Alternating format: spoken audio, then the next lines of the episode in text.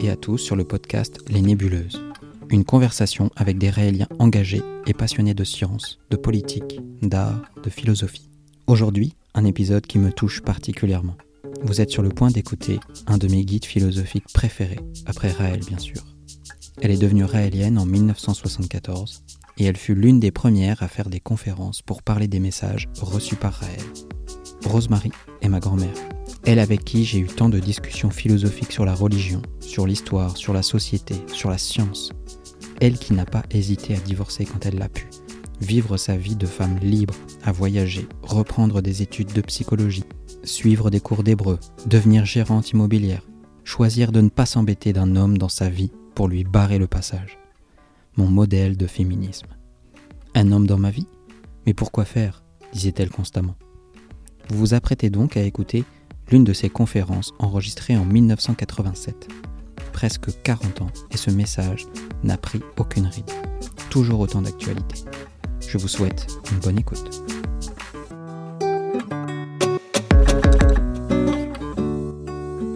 Bien, vous êtes très nombreux et je vous remercie d'être là.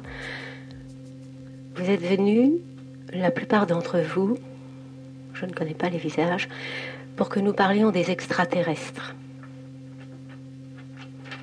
Nous allons en parler auparavant. Je voudrais que vous sachiez que nous faisons des conférences ici. Depuis, si le son n'est pas bon, vous me le direz. Hein. Nous faisons des conférences ici depuis maintenant 9 ans. La dixième année va commencer. Ces conférences ont été retransmises, euh, retransmises à la radio, retransmises sur les ondes, sur différents journaux. Et si nous sommes dans un tout petit salon et avec euh, relativement peu de monde par rapport à l'immensité du message dont il va être question, c'est parce que en ce moment même, hier, demain, à chaque instant, dans plusieurs villes de France, dans plusieurs pays du monde entier, les mêmes conférences ont lieu. Et donc, euh, vous êtes, je ne sais pas, aujourd'hui 20, 30, 40, mais vous êtes peut-être 40 multipliés par 10, euh, par 100 euh, en ce moment. La même chose hier, la même chose la semaine dernière, la même chose dans les jours qui viennent et depuis plusieurs années maintenant. Au cours de ce qui va suivre, nous allons démystifier quelques mots et expressions qui ont vu leur sens altéré par des habitudes de langage. Car ce dont il va être question n'est pas basé sur des hypothèses, mais sur une authenticité absolue. En effet, il y a 1973, nous sommes en 1987, cela fait 14 ans. Il y a 14 ans, un jeune Français, Claude Vorillon, a rencontré un extraterrestre il lui a parlé. Il a pris sous sa dictée des notes qui sont relatées dans les livres que vous voyez là. Si vous voulez, nous allons faire une petite parenthèse. Je vous annonce comme ça, quel jour sommes-nous? Samedi, qu'un de vos contemporains a rencontré un extraterrestre. Bon, on a beau être très au courant des nouvelles découvertes scientifiques, on a beau être très désensibilisé maintenant à la question extraterrestre, euh, tout de même, le fait n'est pas banal. Ça n'arrive pas tous les jours et à tout le monde. C'est vrai, le fait n'est pas banal et c'est difficile à croire.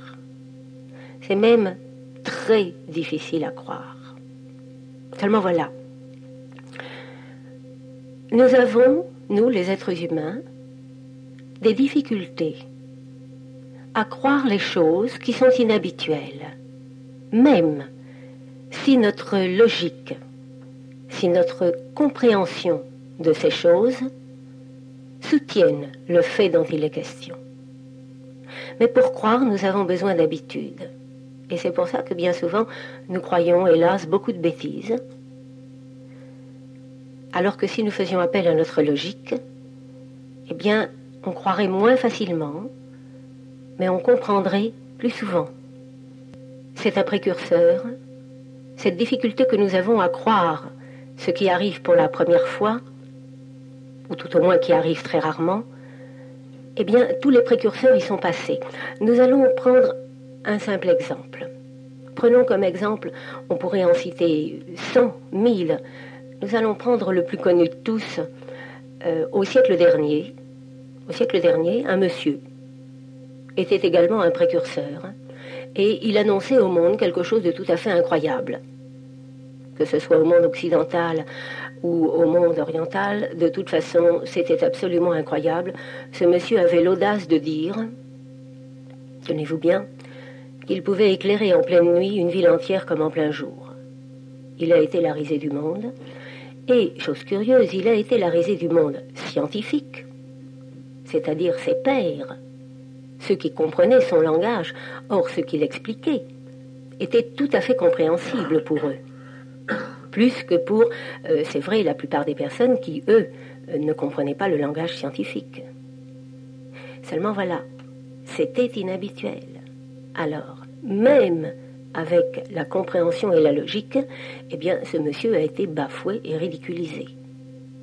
Moins de trois générations plus tard. C'est peu de choses dans, dans l'histoire de l'humanité, trois générations. En 1978, c'est-à-dire juste un siècle après, puisque c'est en 1878 qu'Edison a découvert la lampe sous vide. En 1978, juste dix ans après, c'est le titre inverse qui a défrayé toute la chronique.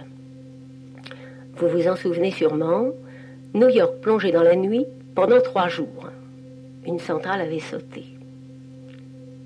Alors, avant de commencer ce récit, si vous voulez, nous allons imaginer que nous ouvrons les journaux dans quelques décennies et que les gens n'en croient pas leurs yeux, car il y a exactement le titre inverse. Un jeune Français est resté une semaine sans rencontrer d'extraterrestres.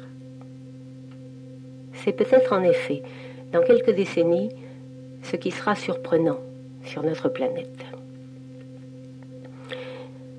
Car vous n'êtes pas sans ignorer que nous vivons dans un univers qui est composé de galaxies, qu'au sein de ces galaxies, il y a des systèmes solaires par milliers, par milliards, que ces systèmes solaires sont composés de planètes et que des planètes semblables à la Terre, il y en a un nombre tout à fait incalculable dans l'infini des particules organiques ont été trouvées dans la mésosphère et au-delà.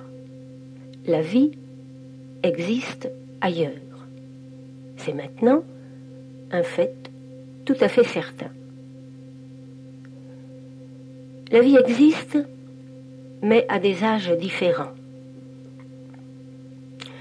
Il y a en effet dans notre galaxie des planètes très jeunes, très récentes, et qui abrite la vie depuis peu de temps, peu étant toujours relatif.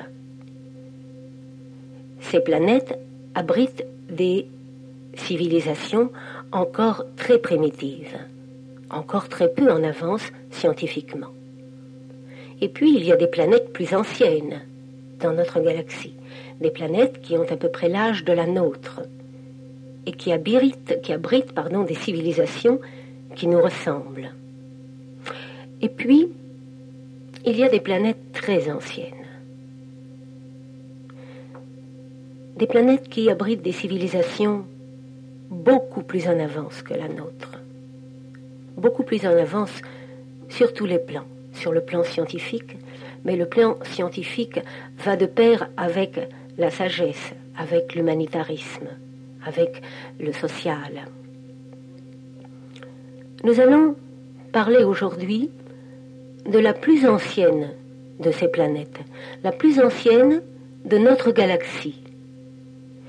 Et de ce fait, la plus ancienne, donc celle qui abrite la civilisation la plus en avance.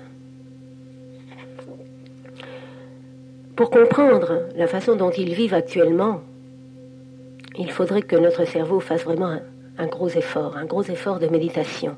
Mais nous allons rester dans des choses simples, car ils ont euh, une fabuleuse avance sur nous.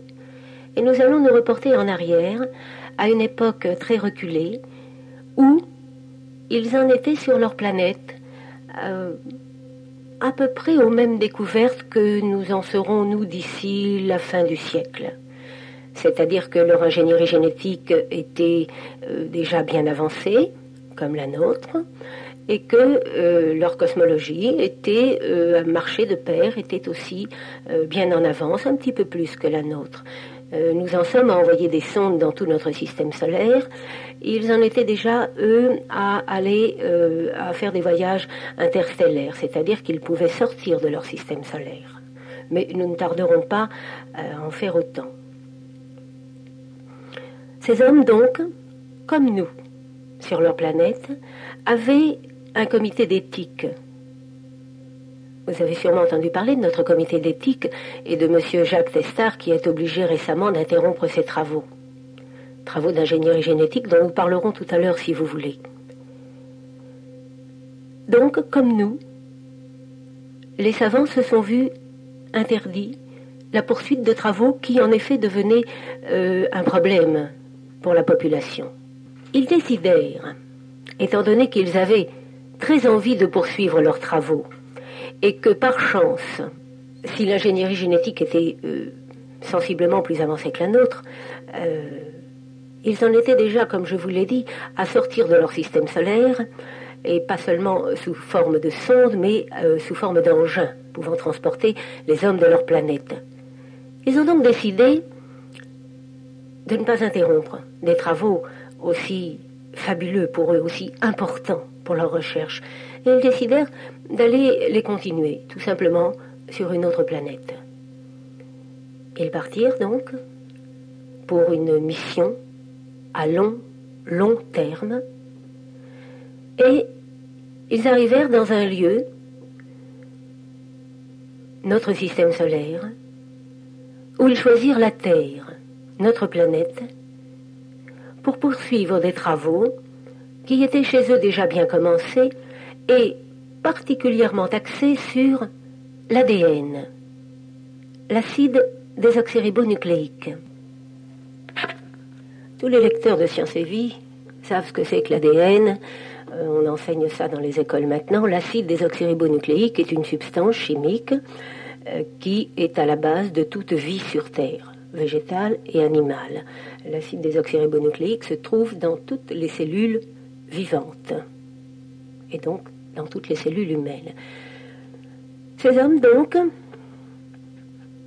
faisaient des travaux sur cette substance, ce que nous faisons actuellement nous-mêmes dans nos laboratoires, et ils s'aperçurent très vite que, à partir de l'ADN, ils pouvaient synthétiser une cellule, une cellule vivante, et qu'à partir de cette cellule, cellule mère, contenant le patrimoine génétique, il pouvait faire ce que nous faisons actuellement dans nos laboratoires, c'est-à-dire apporter euh, le, le scindage de cette cellule, faire que deux cellules contiennent le même patrimoine génétique que la cellule mère, puis, ce que nous faisons toujours in vitro nous-mêmes en laboratoire, ces deux cellules deviennent 4, puis 8, puis 16, et le programme contenu dans la cellule commence à prendre forme. De cette façon, ils réalisèrent sur notre planète la vie végétale. Puis, ils l'avaient déjà commencé sur leur planète, la vie animale. Là, ils durent faire face à ce que nous pourrions nous appeler à notre échelle l'équilibre écologique. Il leur fallut s'arranger pour qu'aucune espèce n'en détruise complètement une autre. Ils travaillèrent à cela. Ils obtinrent des échecs, puis des succès, et puis un succès complet. Et ils, purent en effet faire vivre des animaux sans qu'aucune espèce n'en détruise une autre, ce qui les encouragea énormément dans la poursuite de leurs travaux. Là, les plus doués d'entre eux eurent un très grand projet. Le projet de faire un être, toujours à partir de l'ADN, mais qui ne serait pas seulement soumis à la vie végétative, comme les végétaux, à la vie animale, c'est-à-dire à, l'instinct, mais un être qui au contraire pourrait par la suite apprendre et s'autoprogrammer lui-même. Un être enfin qui aurait le libre arbitre et qui pourrait prendre après eux, après leur départ, la gestion de la Terre.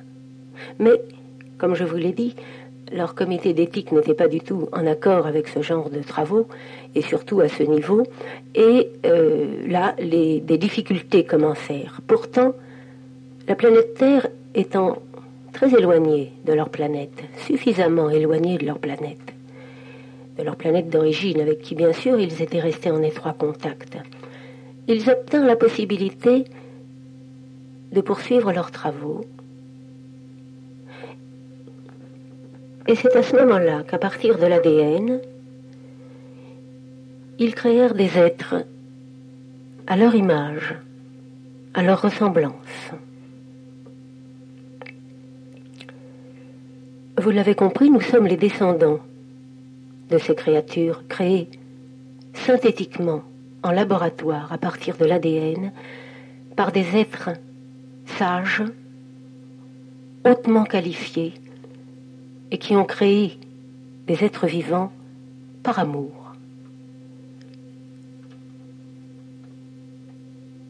Nos ancêtres voyaient fréquemment leurs créateurs faire des allées et venues sur les satellites laissés par commodité autour de la planète Terre.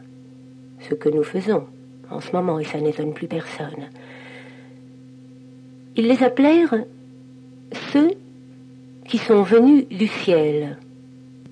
Il se trouve que ceux qui sont venus du ciel, étymologiquement, en langues anciennes, en hébreu, se dit Elohim. Si vous le voulez bien, nous allons leur laisser cette appellation pour la suite de notre exposé. Le mot Elohim, d'ailleurs, se trouve sur toutes les Bibles anciennes et euh, sur les Bibles, les Bibles éditées par la Pléiade. Il y a en effet quelques Bibles qui ne sont pas restées fidèles à cette appellation. Nous allons revoir quelques passages ensemble euh, qui ne manquent pas d'intérêt. Au commencement, Elohim créa les cieux et la terre.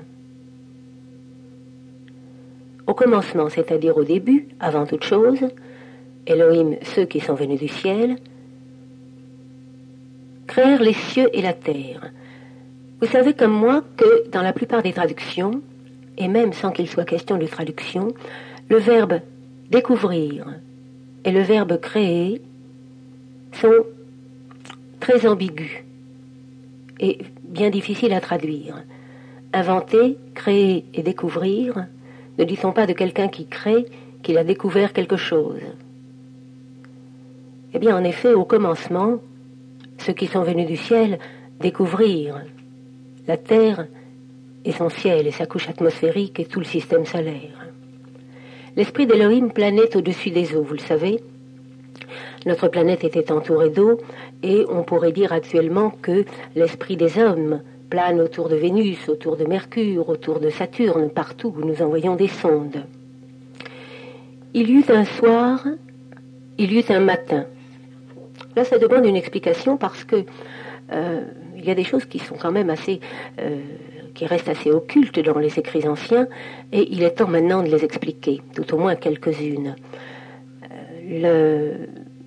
La rotation d'une planète, le, calendrier d'une planète est dû à sa, à sa vitesse de rotation, à sa dimension, à l'éloignement de son Soleil.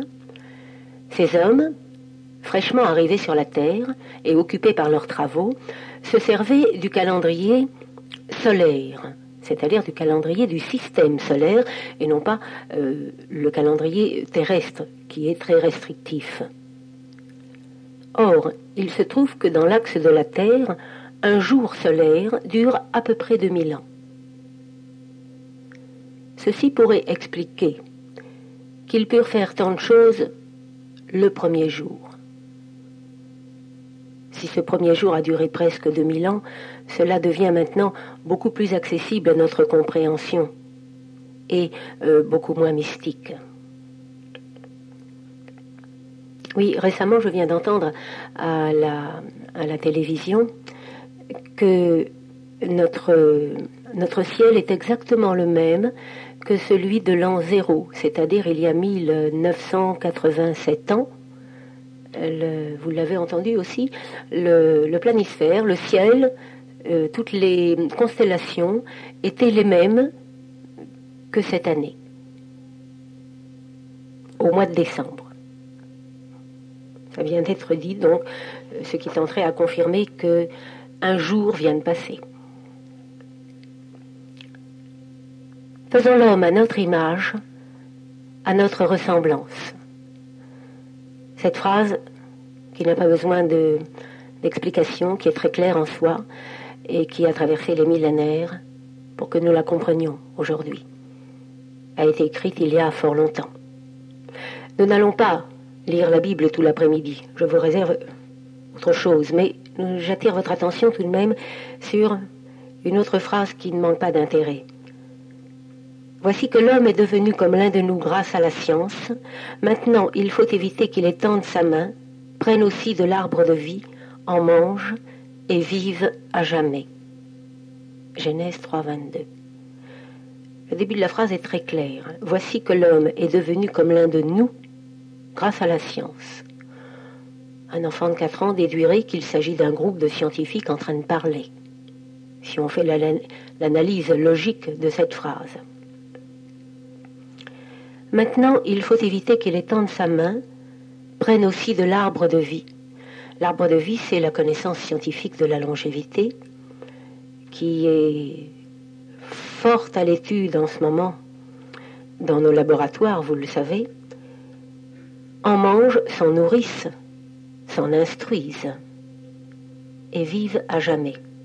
En effet, au début de la création, les hommes vivaient beaucoup plus longtemps. Alors là, avant que de vous voir sourire, parce que vous allez sourire, quand je vais vous dire que notre matériel génétique pourrait vivre beaucoup plus longtemps, entre 900, euh, entre 700 et 900 ans sous l'atmosphère terrestre actuelle, mais bien sûr, alors là, ça fait beaucoup sourire. Vous pensez, quand il y a un centenaire, on convoque la presse. Euh, quand, un ami euh, dépasse un petit peu l'âge de la retraite, on est très étonné. Et oui, nous revoilà dans la sacro-sainte habitude. Cette habitude qui fait qu'on a l'habitude de vieillir et de mourir. Il y a des morts sur l'autoroute, il y a des morts euh, dans tout ce qui s'appelle véhicule actuellement, les plus éloignés et les plus proches. Je ne veux pas faire allusion à ce qu'on a entendu toute la semaine euh, aux informations, mais enfin, euh, c'est monnaie courante. Nous avons l'habitude que l'être humain meurt avant l'âge. Pourtant, quand c'est un des nôtres que nous amenons à sa dernière demeure, là, on a moins envie de rire. Et on voudrait bien se raccrocher à toutes les découvertes scientifiques possibles.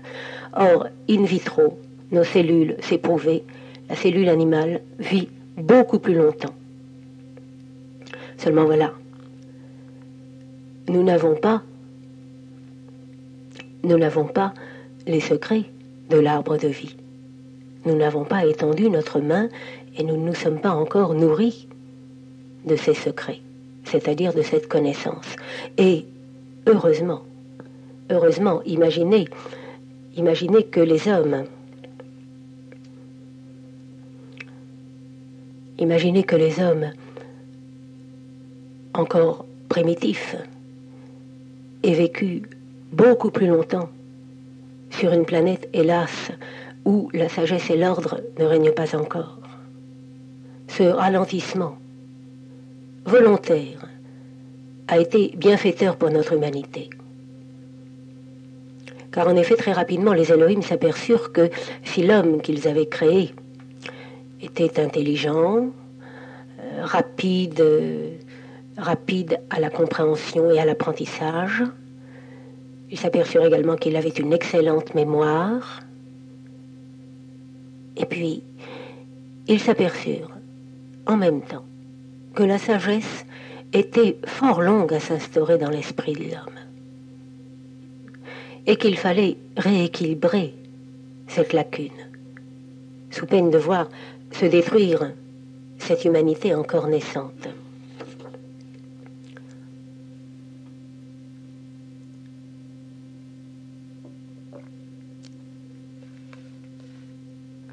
Avant de poursuivre, je voudrais vous dire, entre autres, ce que vous allez trouver dans ces livres.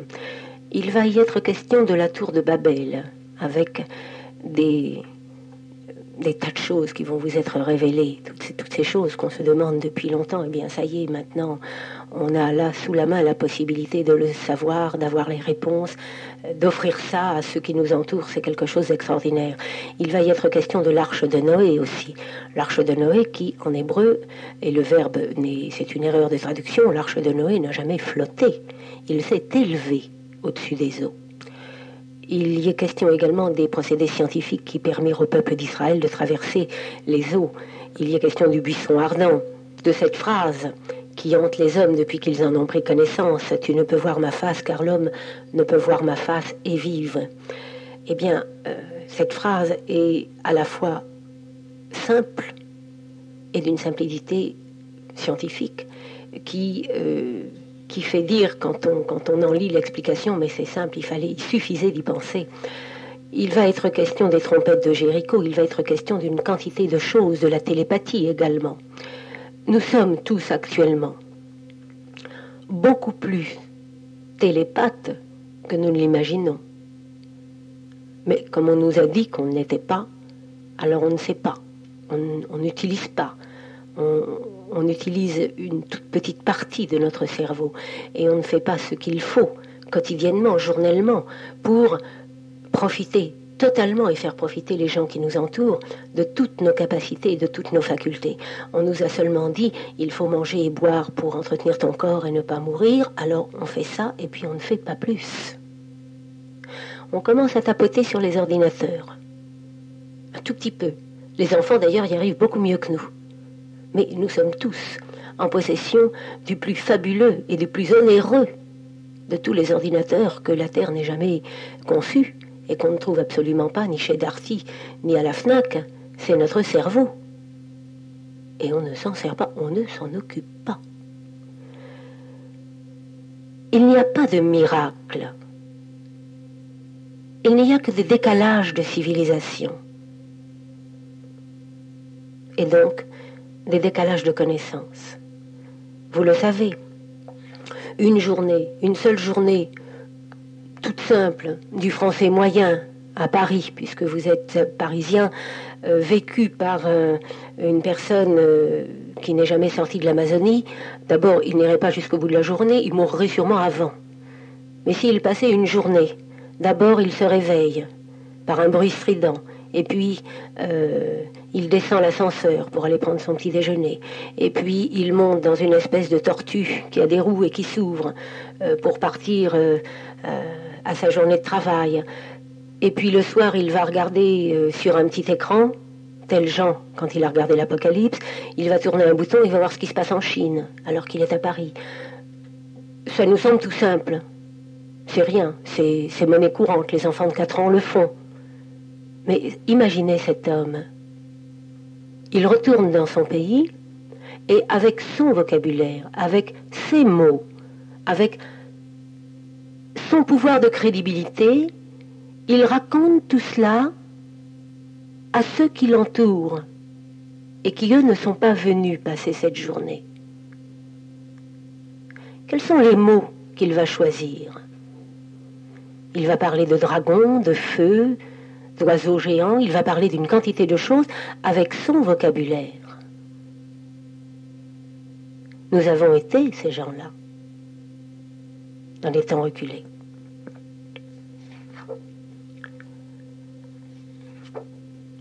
J'ai quelque peu évoqué la Bible, c'est pas du tout par préférentisme.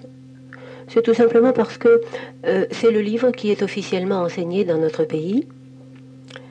Nous aurions pu évoquer des livres mormons qui sont récents, la Kabbale plus ancienne, beaucoup plus ancienne, nous aurions pu évoquer le, Talmud, nous aurions pu parler des livres islamiques ou encore des livres bouddhistes qui sont encore plus anciens.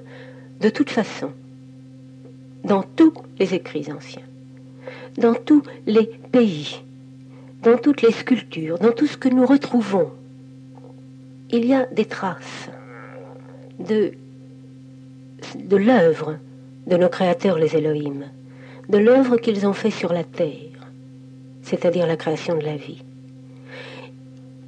Il suffit maintenant de rassembler chacun de ces morceaux. Ce n'est pas l'un qui a raison et l'autre qui a tort. Tout le monde a raison et chacun a tort de ne pas s'unir avec l'autre. Il suffit de rassembler ces morceaux et de reconstruire un pulse géant, un pulse où il y a marqué vérité.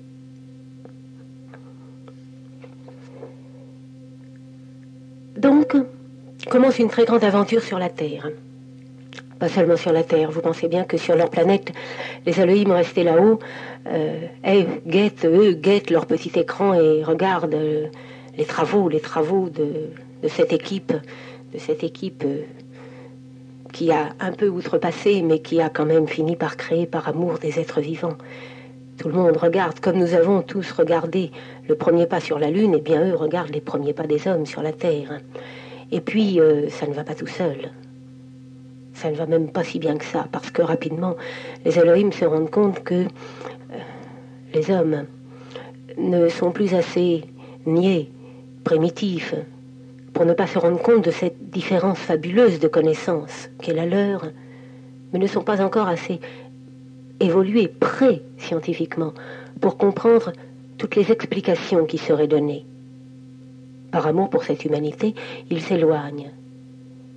Ils s'éloignent et ne font plus sur la Terre que des apparitions très très discrètes, de façon à laisser les hommes, par respect pour eux, grandir évoluer à leur rythme. Pourtant,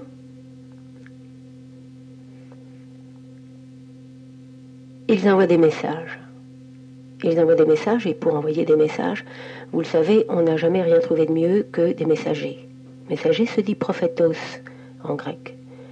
Les prophètes, il y en a eu de nombreux. Moïse, Élie, Mahoma, Bouddha. Alors là, Bouddha, pardon, je parle là de, noms célèbres, de noms qui ont été, euh, qui sont restés dans la postérité. Tout homme qui a aidé au progrès de l'humanité a, en quelque sorte, été un prophète. Les prophètes, les prophètes ont été écoutés par les hommes. Vous le savez, ils sont revenus jusqu'à nous. Les prophètes ont été suivis par les hommes mais hélas, jamais par les mêmes. Jamais par les mêmes, et pourtant ils disaient absolument tous la même chose. Étant donné qu'ils émanaient de la même source, nos créateurs les Elohim. Seulement voilà. Quand ils donnaient aux hommes des lois d'hygiène, et que ces lois d'hygiène intéressaient les pays chauds, ça n'était pas les mêmes lois que lorsque ça intéressait les pays climatisés ou froids. Alors les hommes en ont déduit qu'ils ne disaient pas la même chose et qu'ils devaient donc faire chacun des choses différentes. Et les hommes en ont déduit qu'ils étaient différents. La suite, vous connaissez. Pourtant, progrès de l'humanité, fraternité, amour universel, paix sur la terre pour l'épanouissement de l'homme, jamais aucune religion n'a été à l'inverse de ces préceptes.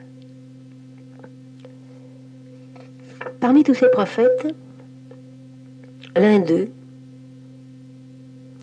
j'ai envie de dire ni plus ni moins important que les autres, mais plus connu dans nos pays, Jésus. Jésus donc, le fils de Marie, une terrienne, vous le savez, et le fils d'un Éloa. Il l'a dit à ceux qui voulaient bien l'entendre. Mon Père qui est dans les cieux. Évidemment, à cette époque, rappelez-moi Jésus, c'était quand? C'était un petit peu avant les Gaulois, je crois, pour nous, autour des Gaulois, il y a 2000 ans. Hein. Alors dans les cieux, il y avait quoi? Il y avait des luminaires, il y avait des nuages que les hommes ne dont les hommes ne connaissaient pas la, consistance, et puis euh, il y avait les oiseaux, et puis c'est tout. les hommes, à part quelques privilégiés, mais nous ne parlons pas de cela, les hommes ne s'expliquaient pas qu'un homme, qu'un autre homme, qui plus est père de famille, puisse être dans les cieux. Jésus a dit, mon Père qui est dans les cieux, à une époque où ça ne pouvait pas être compris autrement que par une mystification. Pourtant, il a ajouté que ceux qui ont des oreilles entendent. Jésus n'a rien dit d'inutile. Cette phrase, il l'a dit il y a longtemps, pour vous aujourd'hui. Parce que vous, aujourd'hui, vous pouvez la comprendre. En ce moment, de nombreux enfants disent Mon Père qui est dans les cieux plus personne ne fait attention. Ça se passe dans les cours de récréation. Leur père est soit sur une des sondes que nous envoyons, soit dans, dans un engin, soit aviateur. Eh bien, il est dans les cieux. Ça n'intéresse plus personne. Pourtant, c'est la même phrase. C'est la même phrase dite à une autre époque. Jésus donc devait répandre la Genèse, les écrits bibliques, sur la planète entière, afin qu'ils servent de témoignage quand l'heure serait venue. Je pense qu'au bout de 2000 ans, on peut dire mission accomplie. Ces écrits, en effet, euh, crus ou non par les hommes qui en ont pris connaissance, sont quand même connus de la majorité maintenant. Nous arrivons à un tournant de notre exposé. J'ai dû quelque peu évoquer le passé, c'était nécessaire, mais ce qui nous intéresse, c'est le présent et l'avenir, l'avenir proche le nôtre. Eh bien, l'autre mission de Jésus était d'annoncer aux hommes l'âge de l'Apocalypse. Il y a neuf ans que je prononce ce, ce mot dans les hôtels parisiens et jamais, jamais je n'ai vu le plafond se lézarder. Jamais je n'ai vu les, murs s'entr'ouvrir et s'effondrer car le mot apocalypse est un mot heureux, s'il en est. Apocalypse signifie en grec, apocalypsis, révélation, et a été traduit en latin par révélar. S'il y a une confusion qui est née à propos de ce néologisme, c'est que les écrits de Jean ont pour titre Apocalypse. Or, en effet, Jean a vu toute la partie Antéchrist, toute une, partie dont il sera question tout à l'heure, et qui est absolument horrible. Les écrits de Jean comportent, euh, euh, eh bien écoutez, pour savoir ce que comportent les écrits de Jean, reportez-vous à 20h à votre message télévisé. Vous verrez exactement ce que comportent les écrits de Jean. Des morts, du sang, des frayeurs, des assassinats, des flammes, des noyades, toutes les horreurs qu'il y a dans les écrits de Jean, nous les avons régulièrement en ce moment, tous les jours à 20 heures. De toute façon, quelle que soit l'époque, il me semble qu'il n'y a rien de plus apocalyptique entre guillemets, c'est-à-dire au, au, sens connaître habituel. Il n'y a rien de plus apocalyptique pour quelqu'un ou de mourir, ou de souffrir, ou de voir mourir quelqu'un qu'il aime. Eh bien, la révélation, l'âge de l'Apocalypse, c'est maintenant. En effet, les temps sont venus et la révélation, c'est la révélation qui sera faite aux hommes sur leurs origines, afin qu'ils sachent d'où ils viennent et peut-être ce qu'ils risquent de faire. Nous allons reprendre ensemble quelques prévisions que les Elohim ont faites pour nous, à notre attention. J'ai dit prévision, je n'ai pas dit prédiction, parce que les prédictions, euh, les Elohim préfèrent laisser ça à Madame Soleil, qui s'en débrouille très bien. On ne peut pas prédire l'avenir, mais on peut le prévoir. Voyez le figuier, quand les bourgeons poussent, l'été n'est pas loin.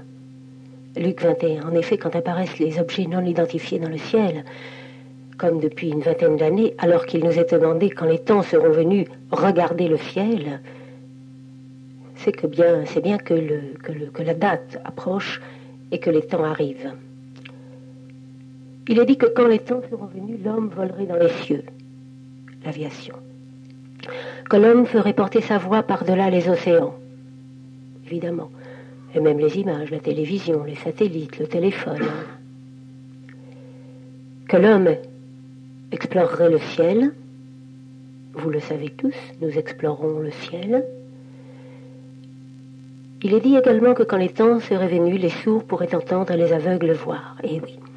Eh bien, si tous les sourds et tous les aveugles ne sont pas encore munis des prothèses qui leur permettent de voir et d'entendre, vous le savez, d'immenses progrès sont faits à ce niveau.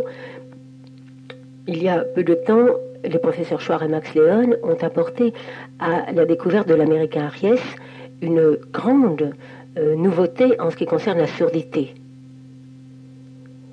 En ce qui concerne les aveugles, il y a déjà quelque temps, d'abord des opérations des yeux se font maintenant, euh, nous pourrons en parler au moment des débats si, vous voulez, ils se font d'une façon magistrale maintenant, mais euh, un aveugle de naissance a vu il y a quelques années, placé dans sa cavité oculaire, une caméra miniaturisée qui a envoyé des points lumineux par secousse à son cerveau et il a pu voir pour la première fois de sa vie des images qu'il a décrites ne sachant pas lui ce que c'était, mais qui pour les gens qui l'écoutaient autour était tout à fait reconnaissable. Donc ce jour-là, un aveugle a vu. Et pour nous, les temps sont venus. Il n'y a pas de Dieu immatériel. Il y a des hommes qui ont créé d'autres hommes à partir de l'ADN ce que nous sommes nous-mêmes actuellement sur le point de réaliser. Il est donc grand temps que nous prenions conscience de l'aventure qu'ils ont vécue, que nous leur avons fait vivre et que nous vivons actuellement, parce que nous allons vivre la même chose quand nous allons nous-mêmes poursuivre ces travaux ailleurs que sur la Terre, ce qui est en ce moment en train de se construire au niveau des grandes nations.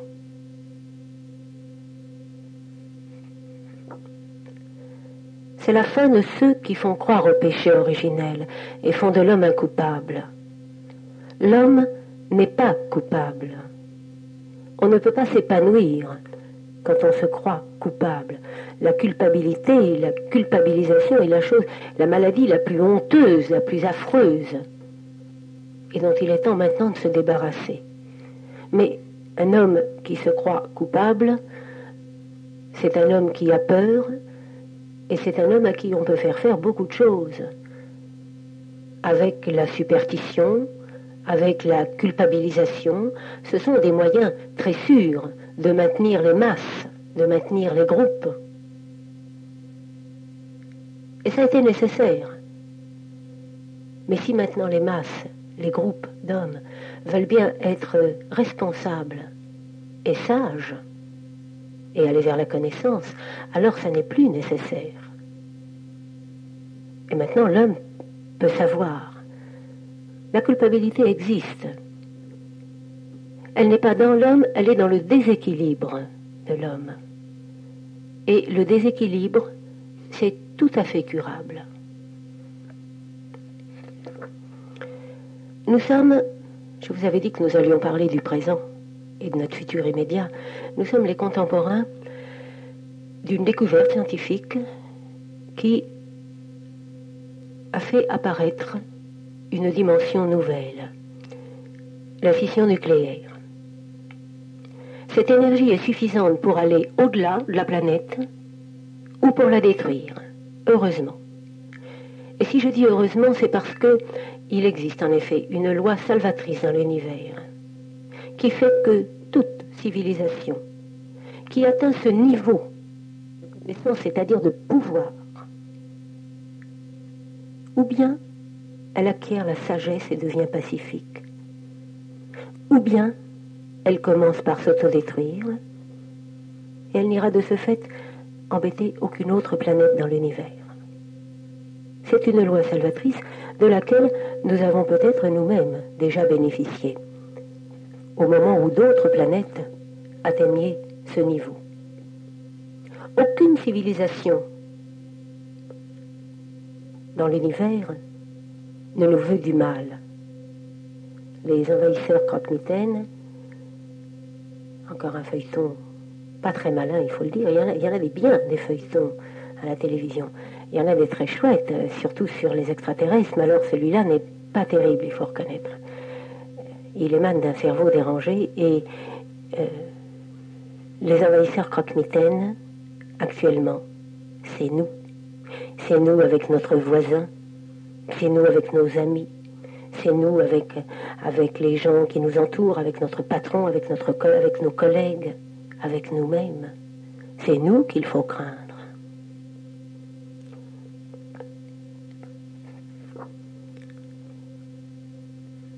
Pourtant, je viens de vous dire qu'aucune aucune planète n'était dangereuse dans l'univers,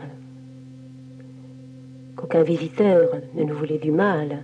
Pourtant, c'est vrai que dans notre galaxie, il y a une planète où une civilisation a atteint ce niveau, ce niveau de puissance, et n'a pas encore atteint le niveau de sagesse qui s'accompagne à ce niveau de puissance.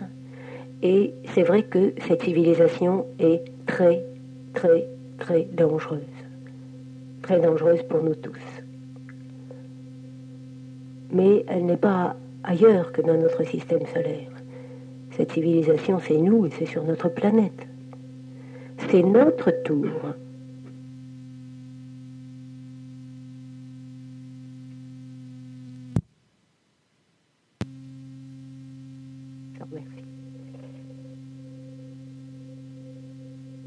Beaucoup d'extraterrestres, ceux qui nous ont créés et d'autres, regardent la Terre.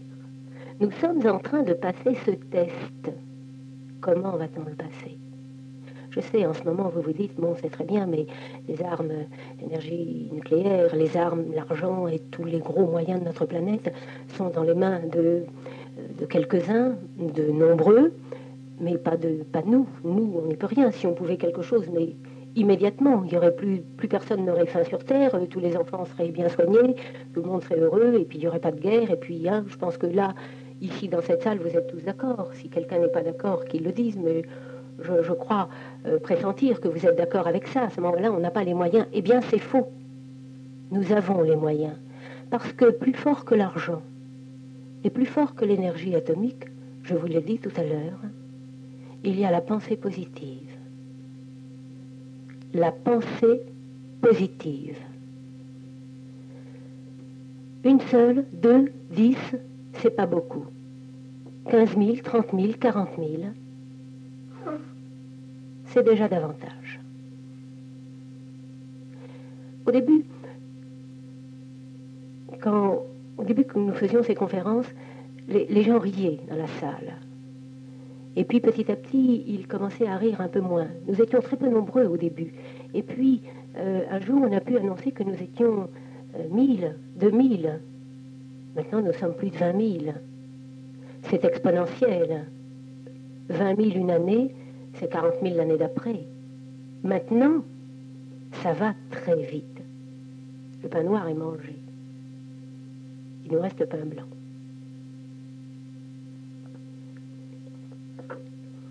Le 6 août 1945, Hiroshima. Vous me direz, pour le test, ça commence mal. Pourtant, c'est un bien pour un mal parce que les Elohim comprennent c'est le moment d'envoyer le nouveau message aux terriens. C'est le moment déclencheur. Ils savaient bien que ça se situerait autour de, euh, de 2000 ans, mais à quel moment exactement? Eh bien, euh, cette première euh, expérience malheureuse, honteuse, a fait que là, ils ont compris que c'était maintenant. C'est la raison pour laquelle ils ont présidé à un accouplement, afin d'en contacter le fruit 30 ans plus tard.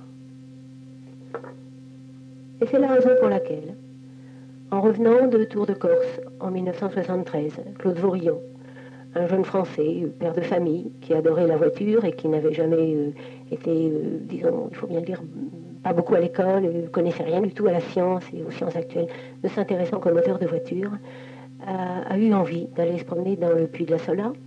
Et puis euh, il a bien fait, il est allé. Et puis là, l'incroyable est arrivé. Il était tout seul, il était en train de respirer. Il pensait à son tour de Corse, il pensait à ses moteurs. Et il a vu. Vu un engin. Et puis l'engin s'est stabilisé. Et puis en dessous, ça s'est ouvert. Et puis il s'est dit, c'est pas possible. Il avait à la fois, à la fois peur et à la fois, je vis ça, c'est pas possible.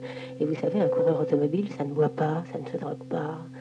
C'est ce qu'il y a de plus, euh, de plus perfectionné au niveau de l'efficacité et de la maîtrise du cerveau.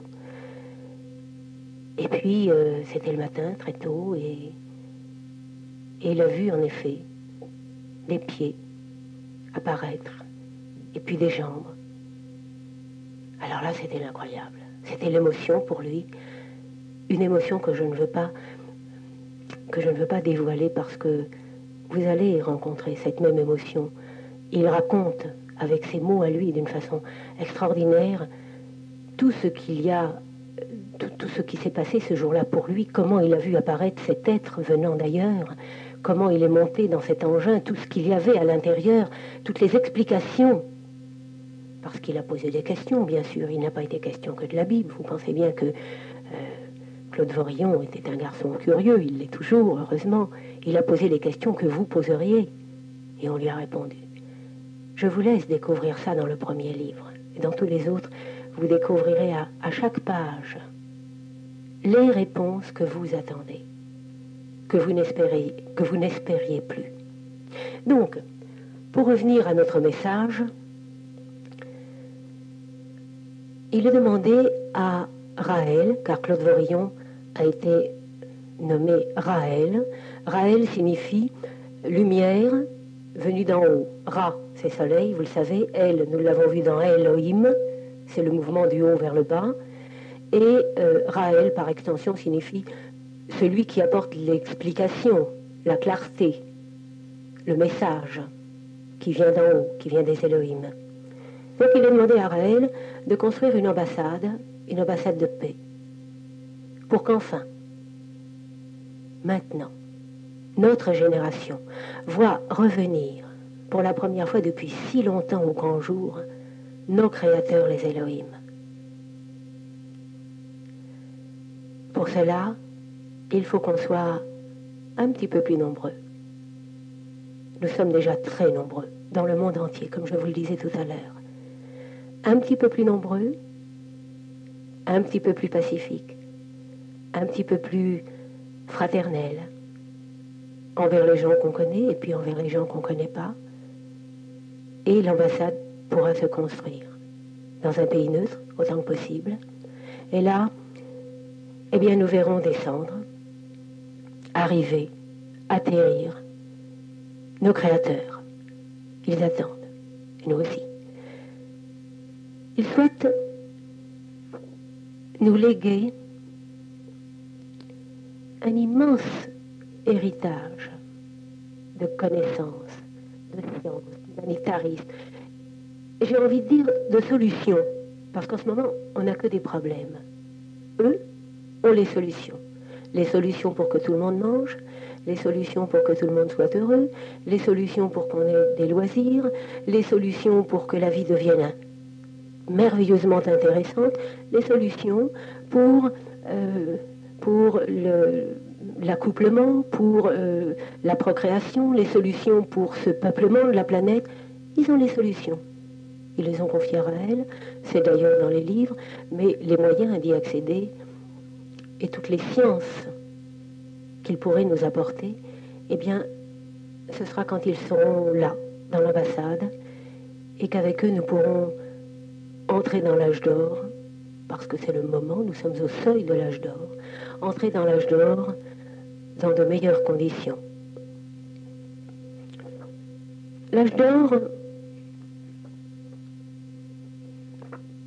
il faut quand même le dire, l'âge d'or, et nous arrivons à, à l'issue bientôt de cet exposé, vous allez pouvoir poser des questions, mais aussi vous rafraîchir un petit peu. L'âge d'or, c'est bien sûr ce que je viens de dire, trouver les solutions à tous nos problèmes. Et puis, c'est quand même autre chose que nous avons tous dans un petit coin de notre tête. On n'ose pas en parler, on n'ose plus en parler parce que Ça va jusqu'à l'âge de 4 ans, jusqu'à l'âge de 6 ans, pendant qu'on croit au conte de fées, puis alors après, on ne peut plus parler de ça, de quoi on aurait l'air. De quoi on aurait l'air, surtout que depuis les pompes, les funèbres existent. Mais l'âge d'or, quand même, si la maladie et la mort pouvaient être vaincues. Non, ça on ne peut pas y croire. C'est à l'heure la vie éternelle. Et vous pensez que les Elohim, dans leur grande sagesse, auraient créé la vie avant d'avoir vaincu la mort? Ça serait perverse quand même. Je vous laisse découvrir tout ça parce qu'ils en parlent également. Des moyens qui ne sont pas encore à notre portée aujourd'hui, mais qui vont l'être demain. Et quand je dis demain, je, euh, parle de, de travaux actuellement très avancés dans nos laboratoires. Je vous laisse découvrir comment la vie éternelle peut être réalisée. Et n'est plus un leurre, mais une réalité chez eux. Avant de conclure, j'ai encore quelques mots à vous dire. Je voudrais vous dire que notre planète, notre planète est vivante. Nous vivons sur une particule de particules d'atomes vivants. Nous sommes nous-mêmes composés d'infiniment petits où la vie existe. Je ne vous donne pas d'explication scientifique de tout cela. Je ne crois pas que ce soit utile aujourd'hui. Vous avez déjà entendu beaucoup de choses et puis il y a beaucoup de choses que vous allez découvrir dans les livres. Mais sachez que tout ça se tient par un lien. Religion, religare, ça veut dire lien. Par un lien d'amour. Un atome ne tiendrait pas si les électrons n'avaient pas d'amour entre eux et d'amour pour le noyau. Mais nous n'allons aller plus loin dans ce sens. Sachons tout simplement que la raison d'être de l'homme est d'aller créer la vie ailleurs, comme l'ont fait nos créateurs, comme leurs créateurs l'avaient fait, et comme le feront ceux que nous créerons. C'est de cette façon que ce flambeau de vie dans l'univers sera repris. Je vais terminer sur un texte très très court. Vous allez bientôt pouvoir ouvrir la porte et respirer. Un texte très très court que nous connaissons tous et qui s'appelle prière, mais on va employer le mot à la mode et le mot réel de la prière, c'est-à-dire le mot méditation. Nous devrions méditer plus souvent. Méditer, ça veut tout simplement dire prier en pensant à ce qu'on fait. Alors que prier, ça veut dire méditer sans y penser, sans penser à ce qu'on fait. Eh bien, ces quelques mots, vous les connaissez. On va les, revoir d'une façon euh, plus profonde. C'est quelques lignes seulement du Notre Père. Que vienne ton règne de sagesse et de science. Que ta volonté de tolérance et d'amour universel soit faite sur la terre, notre planète, comme au ciel, sur la tienne parce que chez eux ce règne est arrivé depuis longtemps, mais ils l'ont construit. Et ils nous savent hautement capables de faire chez nous, tout seuls, ce qu'ils ont fait chez eux. Car ils ne nous ont fait ni marionnettes, ni pantins. Et vous vous en apercevrez d'autant plus quand vous lirez la méditation sensuelle, parce que là, tous les secrets de notre création sont contenus dans ce livre et dans les moyens qui nous sont donnés de nous épanouir. Merci de votre attention. Merci à Rosemary pour cette conférence passionnante sur les messages reçus par Raël. Vous pouvez retrouver les messages de Raël dans leur intégralité en téléchargement libre sur le site raël.org. N'hésitez pas à vous abonner pour de futurs épisodes sous le nom Les Nébuleuses Podcast sur toutes vos plateformes préférées. Et à bientôt